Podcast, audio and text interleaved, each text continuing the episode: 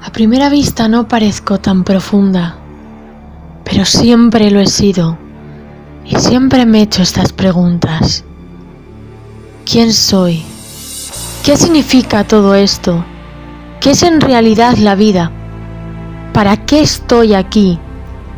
¿Cuál es mi misión en este mundo? ¿Cómo puedo aportar lo máximo posible? ¿Cómo puedo evolucionar lo máximo posible? Respuestas a estas preguntas siempre han sido mis temas de conversación favoritos. Y la búsqueda de respuestas me ha llevado a tener un gran interés en la espiritualidad. En esa espiritualidad que dice que no somos seres físicos, sino que somos seres espirituales viviendo una experiencia física. Que no somos nuestra mente, sino el observador que hay detrás de ella. Que no existe la muerte, sino que esta es un tránsito hacia otra forma de vida, ya que somos seres eternos e inmortales.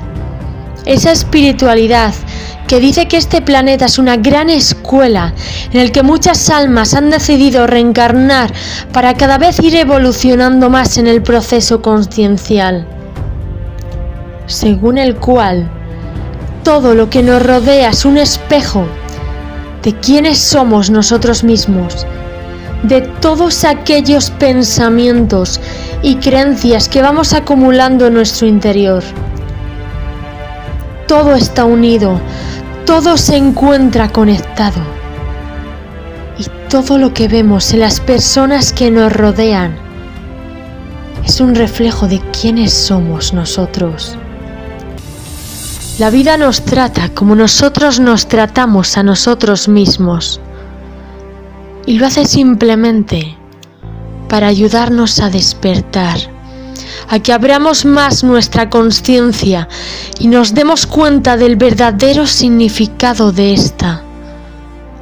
Para que nos veamos como para que no nos veamos como seres individuales y separados del resto, sino que nos sintamos como una parte de una inmensa unidad, que miremos al que está enfrente de nosotros nos veamos a nosotros mismos.